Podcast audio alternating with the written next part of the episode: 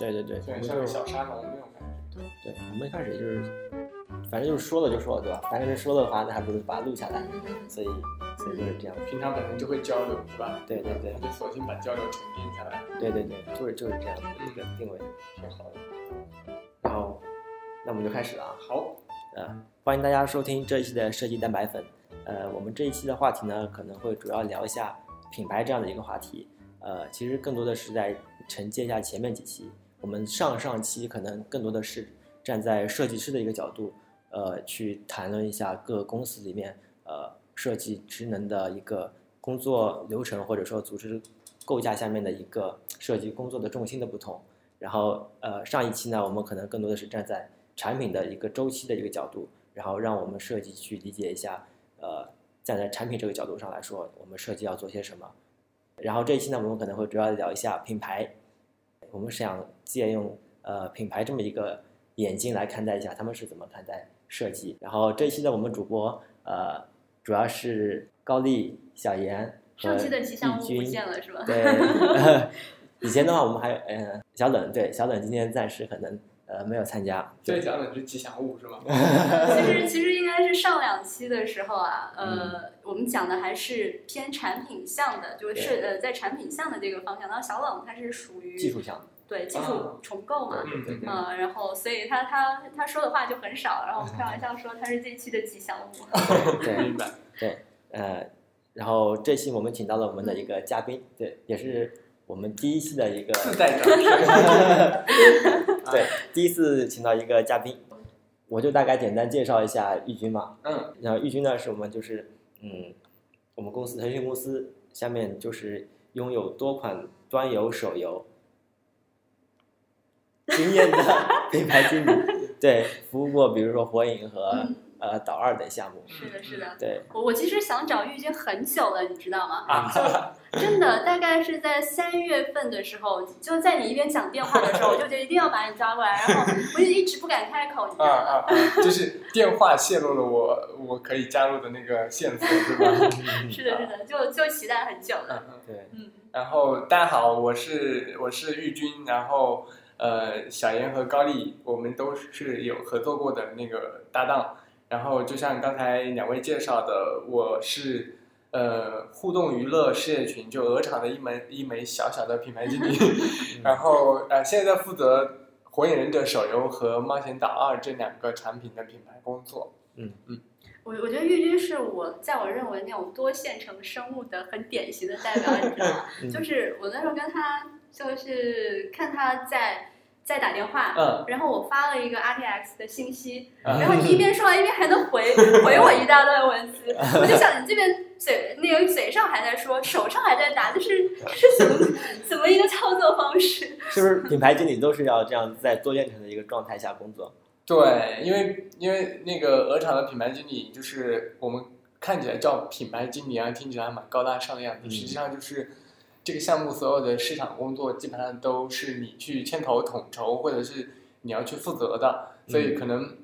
而且小严说那种状况是，可能我同时还会有不止一个项目，对对对，那么对对对你的多线程操作的这个这个能力。可能还回了好多个人，然后对这边还对在打电话。就你的那个多线程处理工作的能力就会要求比较强。这个其实说到就是鹅厂对于品牌经理这个岗位的要求，就是，但它不是要求你必须得要多线程工作，而是你要有可以去呃协调，你有很多项不同工作内容，甚至不同个项目同时并发的时候，你该怎么去处理你工作的能力。有些同学可能处理是，那我上午。搞这盘，下午搞这盘，那但也有很多人像我一样就被逼的说要同时接电话，要输个 RTS，对，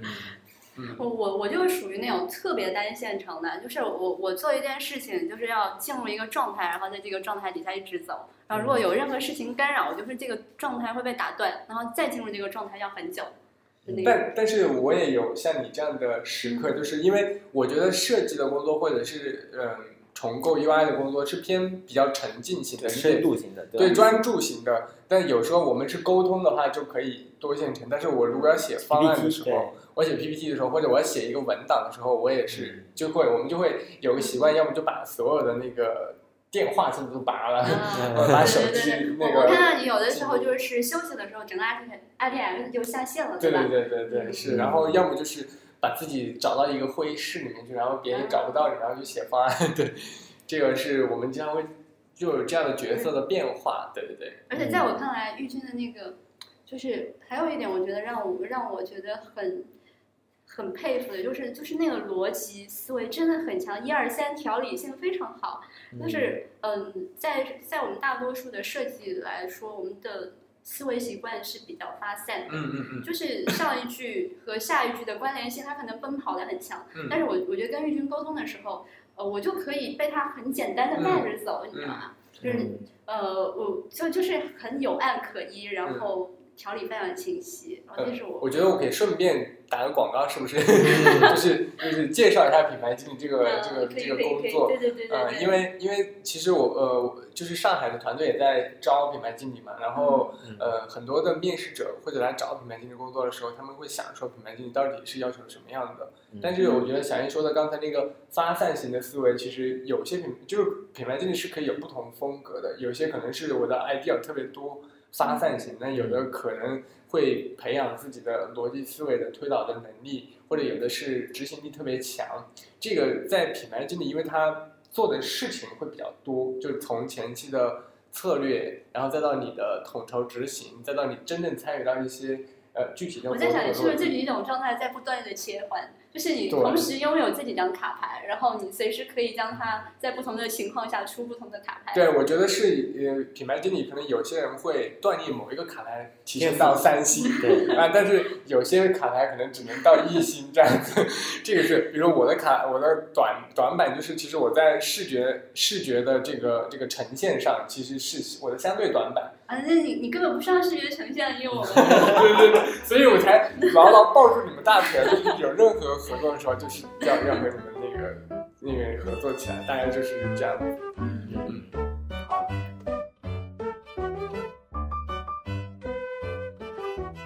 然后这一次的节目，我们可能就是会更多的以提问的形式来来来和宇军啊，沟通因为我们。有很多问题想问宇军啊。对对对，我也有很多问题问你们。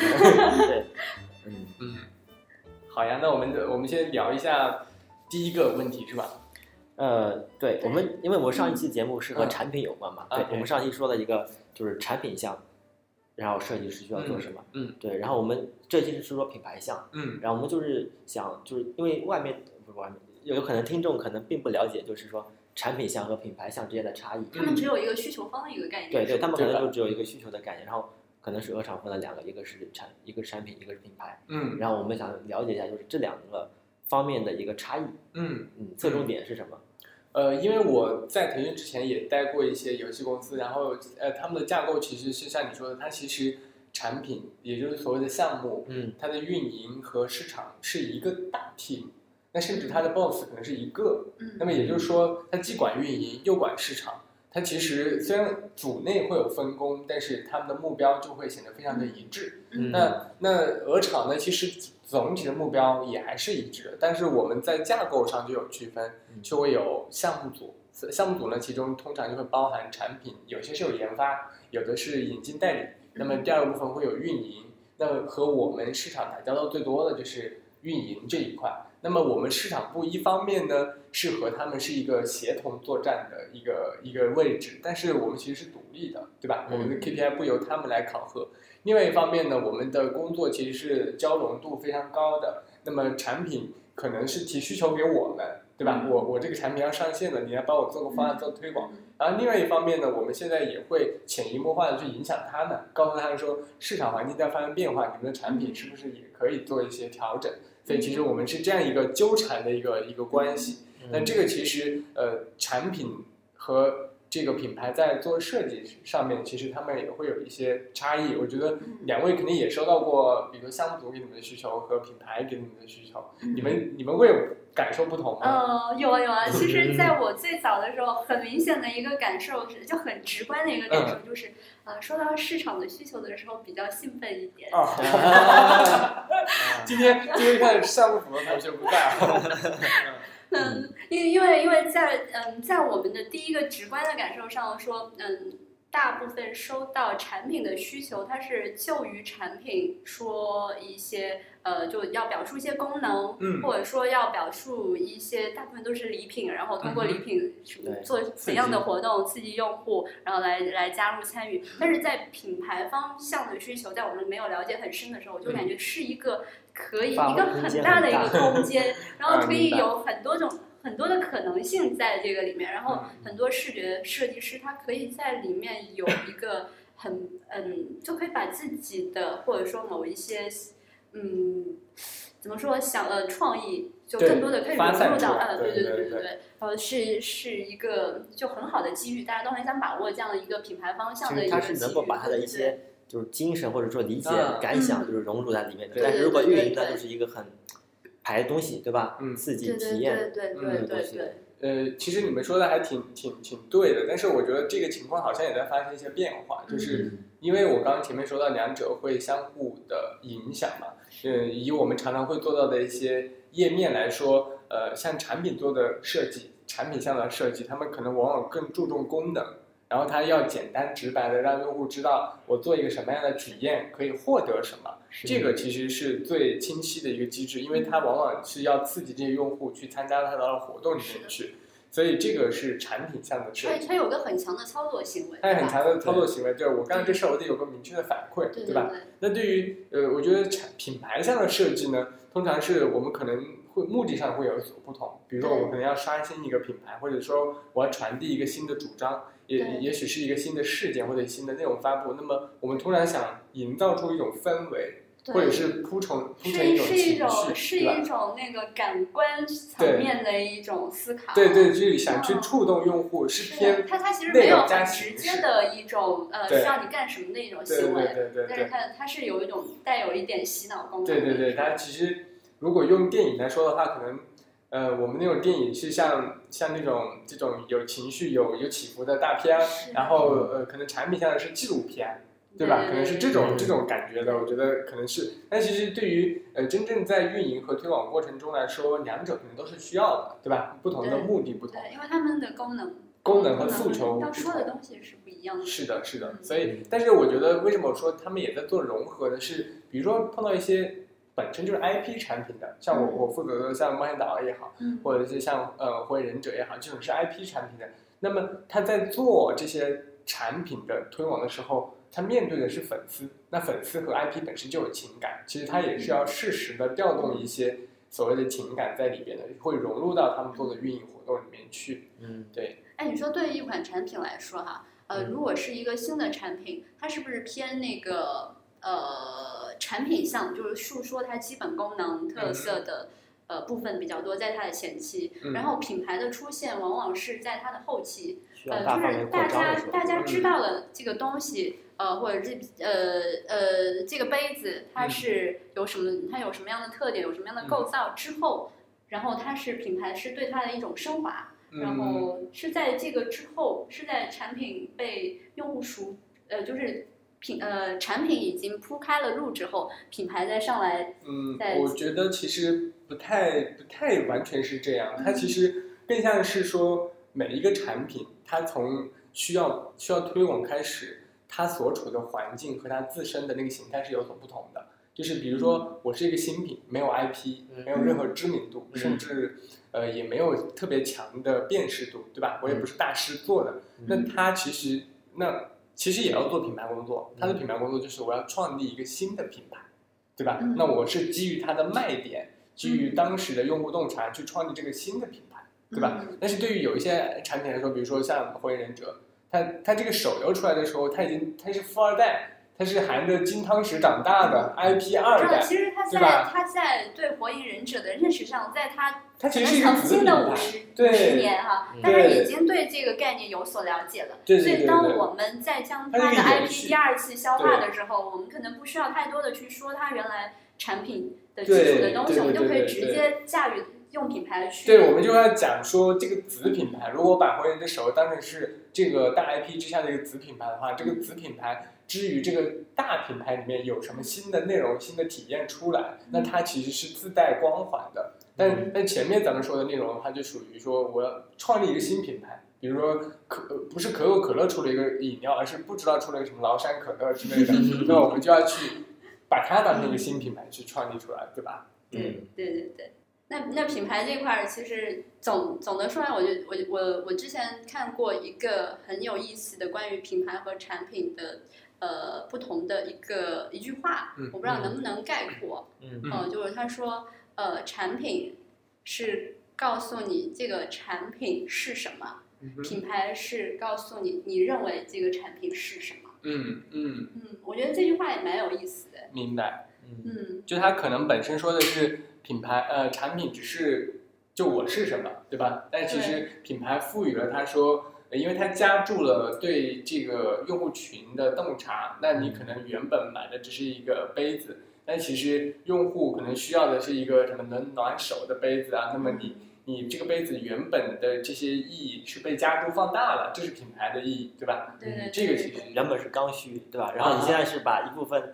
有可能潜在的用户也已经把它全部的包了进来，对扩展一下它的一个一个拓展，在你的那个嗯价值之上有一个延续性的拓展。嗯，好，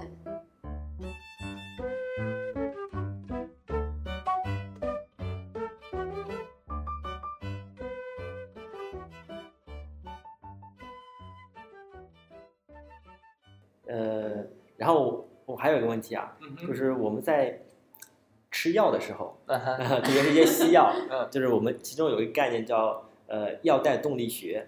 对，然后我是感觉这个概念可能就和品牌就比较像。嗯。那药代动力学大概就是什么意思？就是说你一个药吃到你的肚子中，嗯然后它由进去吸收、分散、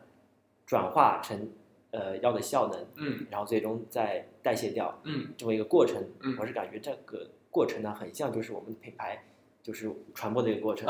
对，呃，然后我们想就是看一下你对这个东西，我觉得这是一个特别有意思的那个比喻，然后相当于是高丽创创 创建了一个新的 理论，叫做品牌的药代动力学，听起来就特别屌。我就觉得好 好想对啊以这个以这个点以后可以写一个论文，嗯对对对吧？对对对可以可以可以写整个过程，我觉得是特别有意思的。其实，呃，我我是想一下，它其实咱们可以把产品要解决的那些问题当成是疾病的话，嗯，那么品牌营销可能就是我们所说的药物，嗯对吧？那其实不同的病。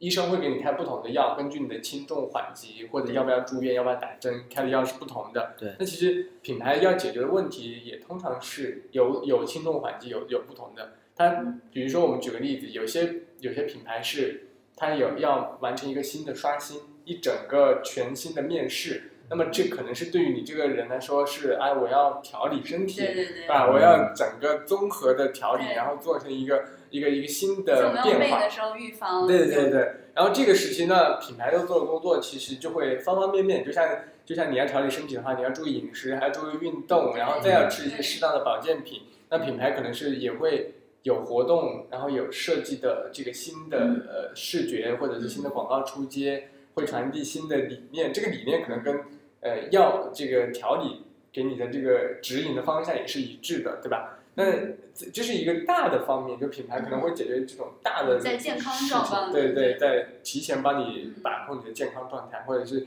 你要升级，对吧？然后第二种呢，也有一种就是可能针对性的解决问题的，那有时候会面临着呃被迫，或者是说你遇到了一些新的问题。刚才我们就在聊到一个话题是说，去年不是呃 Uber 和那个神州租车就有这样一个事情，但 Uber 其实属于被艾特了，被迫了，对吧？嗯呃，那个神州租车向他开炮。那么其实我觉得 Uber 的处理就其实它也是一个品牌活动，它只是比较小，我只用了传播再加设计的一些广告素材出街，嗯然后神州说 beat you，它它那个优势打一个叉，对吧？意味着说你不要去坐那个车，还有风险。那可是那个 Uber 的回应就特别简单，它只是一张海报，上面写着 be with you，嗯，对吧？我觉得它它那个大气和它作为品牌的那种气质就彰显起来，我们就感觉神州租车好像是一个很小 气、很想黑别人的一个对对品牌。其实其实它有一点，呃，你刚刚说到气质嘛，嗯对我觉得品牌就是讲讲一个人的气质和形象、性格，对对对就是这，样一个，就是每一件东西、每一个商品、每一个品牌，它都有，style，对吧？对对对对，它都有自己的性格。而且品牌是不断的去将这种性格呈现给对，然后就吸引那些同属性的人。对，比如说滴滴也出快车，但说实话，我从来没用过滴滴的快车。为什么？嗯。但我会用愿意用这个 Uber 的那个那个专车，对，或者拼车，嗯。因为滴滴的快车，我我就感觉有点 low low 的感觉，哎，感觉，我们今天今天这个能放出去吗？感觉滴滴快车的人也会听到，是吧？对对，然后就是其实会筛选那个，就品牌，嘛，它也会对对对对筛选那个用户的气质，这样对对对对，就像是那个 New Balance 的鞋子，其实它在功能上，我们不一定说能够感受到它多少在，比如说它的设计功能对，上它不是主打对对对，但是我们很认同它的这种品牌的性格，所以很多人就对，是的，嗯是的，是的，穿了它。就现在这种功能性其实已经非常同质化了，对吧？对对对，他对就是觉得我用了这个品牌，代表我是这一类人群。对对对对对对，这就是品牌的这个意义，就是就再加一些标签，对嗯然后嗯对对对。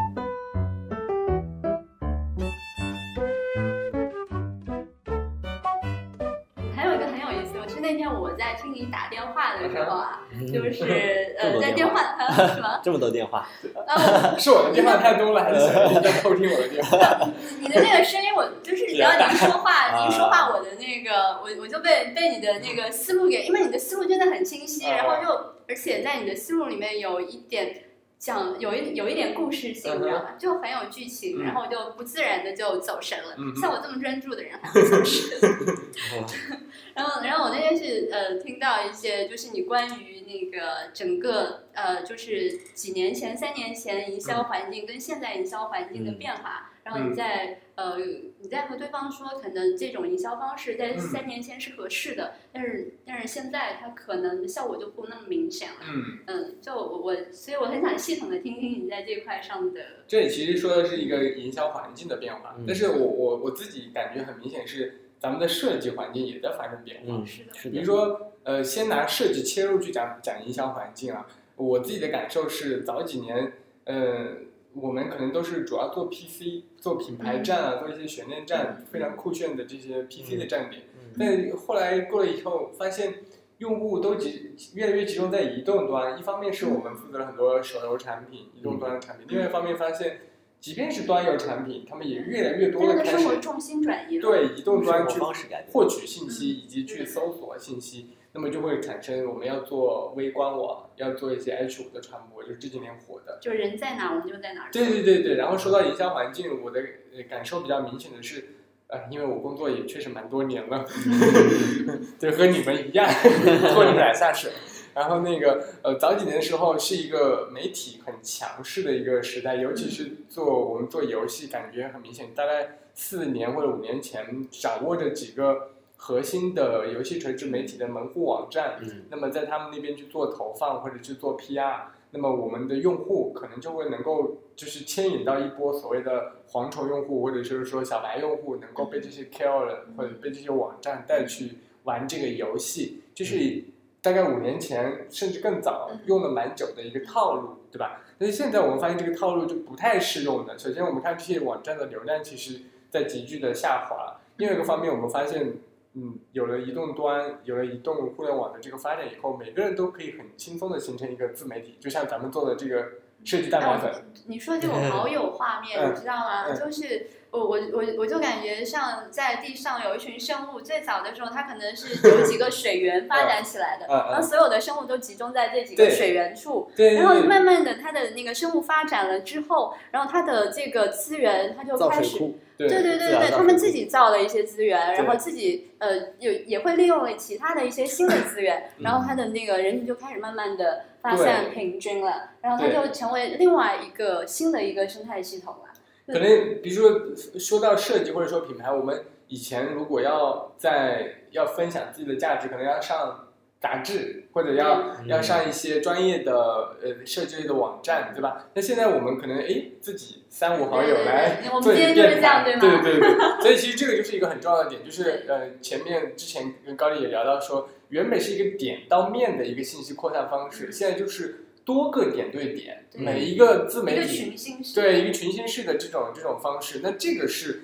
信息的触达和接收方式发生了很大的变化，那么直接影响到我们的营销工作要发生变化。因为传统的我可能控制这几个媒体，投放这几家媒体，然后掌握这些渠道，就能够触达这些用户，但现在不行了，这些用户。已经不不行了。那么我们最开始呃这两年内容营销非常火，就是说我们要凭凭借好的内容，它嗯有自传播能力，对然后它有这个被传播广泛的这个价值所在。这个其实是好像是一个新的这个路数，对不对？对，嗯，其实，在这种环境的变化下面，就是对我们设计的一个其实变化也是在一个就潜移默化的在变化。对以前的话，我们可能只是说，呃，不需要考虑这个传播这个点，就我对我只要做的呃酷炫、好看，对，好看就可以了，因为反正就是在那个核心页面嘛，对吧？反正你们都到这个核心页面看完就没有了，我们也不需要传达一些什么价值、感情在里面。但是现在其实我们做设计，我们发现我们如果光做一个这样的一个不接地气的一个设计，你会发现不接地对气。虽然它很好看，对吧？但是你会发现它的传播力，其实，在现在的用户当中，其实他们已经不太接受这样子一个嗯有点拒之门外的一个设计。对我，上次会听到一个老板对于设计的一个，就是我们不是每年都会有一个评奖的体系嘛，对于 TGIDS 产出的一些非常优秀的作品，然后老板就给了一个建议是说，嗯，我们后面做一些视频或者是做一些这种 H 五的推广的时候，可不可以加入一些用户的点赞数或者是评论数的这个、这个在里面？嗯其实这考核的就是我们说的传播的这个部分，对吧？嗯？嗯原本设计可能只要好看就行，但其实我们现在还要呃接地气，能够引发用户共鸣，能够传播起来。嗯对，这个其实是特别有意思的地方。我觉得环境在变化，我们的步伐都在变化。而且我觉得接地气这个东西是怎么来？我觉得在原来的一个媒体上面，它的那个接收的对象可能跟我们现在的那个人群还不一样。对对对对他们的接收的这个信息的对象，他可能是就像从前能够读到书的人，其实嗯，其实不不多。对，所以书当时它在他们很珍贵。对很珍贵的一个东西。但慢慢的这个媒体扩散了之后，它其实接收到这个信息的人群，它在发发生的变广。变化。对，你看看电视，节目也是嘛，以前我们必须守着晚上八点钟，对，比如《快乐大本营或者什么电视节目，我们要去守着它看。对现在是我今天错过了，那就错过了，我还网上再翻过去看，非常的容易，对吧？对对。那那我就变成我对它的忠诚度，或者是对这些内容不够好的话，我很容易就就抛弃它了。对但好的内容，它只是在网上播，然后你也会去等它的这个内容。其实这个内容渠道，渠道一个是渠道变多了，第二个就是面向对象的它的这个更加的普及或者更加接地气了，就是所有人他都要都会接触到这样的一个信息，所以我们这个信息的方式，它可能就是更更所有人，对而且我觉得更嗯有某一个某一个阶层的人，是，我觉得设计本身也是重要的内容，而且我觉得是非常非常重要的内容，因为嗯、呃每一个传播内容可能都会有一定的门槛，那么图像呃它传递的这个接受度和从从这个用户感知上来说，它是比文字更好接收的，嗯，但是它比视频或者说我们今天使用的这个音频方式，它的门槛又要更低，对吧？视频我还要有一段大的流量，那图片我可能看到一眼我就会记住了。对，对。所以其实对设计来说，设计成为优质的内容传播的这个输出者，嗯。其实成为了一个新的我们的这个这个挑其实都是一。种感官嘛，就是文字它其实也是一种摄取信息的感官，是是是然，后图片它是一种用视觉感官，对对对然后听觉这个这个它是用听觉感官，然后视频它就综合的多媒体感官嘛。是的，是的，是的，嗯，但其实是总体在这个趋势啊，其实总体在帮助每个人都能够方便的把自己想能，就每个人都能动性都能发挥出来，是不是？嗯对，就相比以前那种模式下来，以前就是可能广播，我广播了你 get 到就行了，对对吧？现在我要和你互动一下，然后要告诉你一些更有意思的东西。对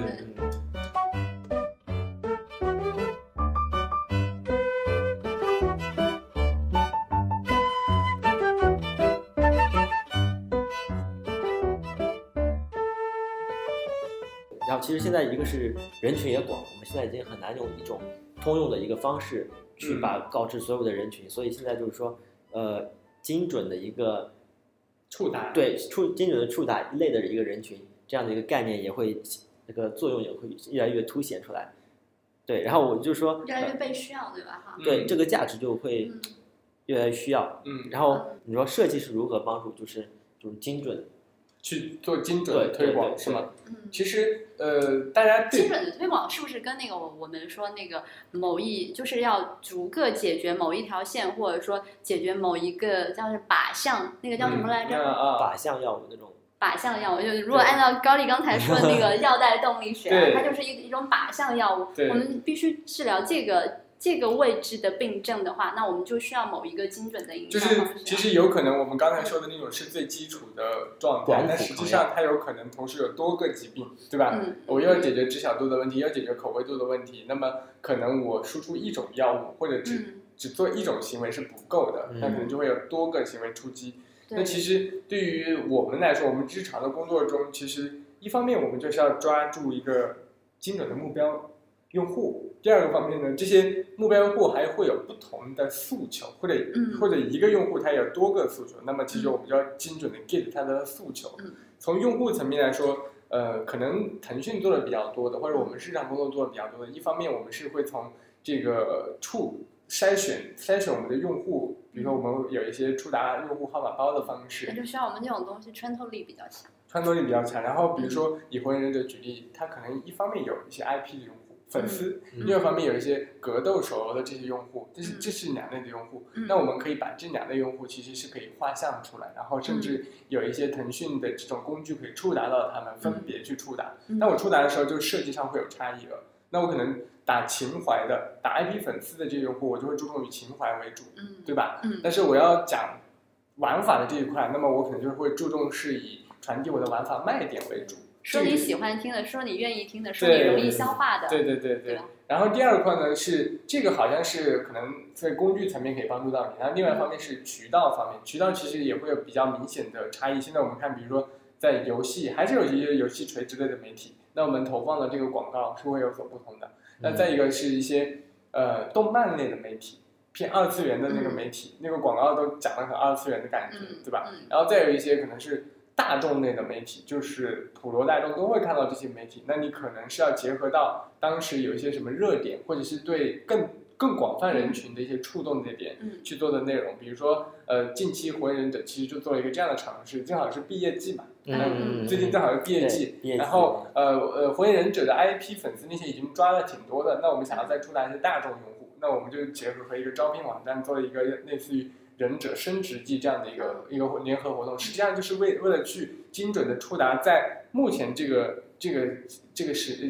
环境之下要去找工作，然后也是我们一二线的这些目标用户的这些人，然后让他们能够 get 到这种信息。其实其实精准有很多的演绎的方式，我们看到，嗯。嗯。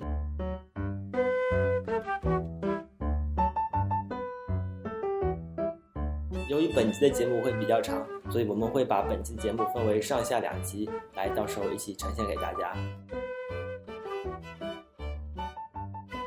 大家对于节目中间如果有任何的疑问或者问题，可以通过订阅我们的节目《设计蛋白粉》在网易音乐、荔枝 FM、iTunes 联系到我们，并且可以通过访问我们的官网 gdn 点点赞，第一时间了解我们节目的最新资讯。谢谢大家。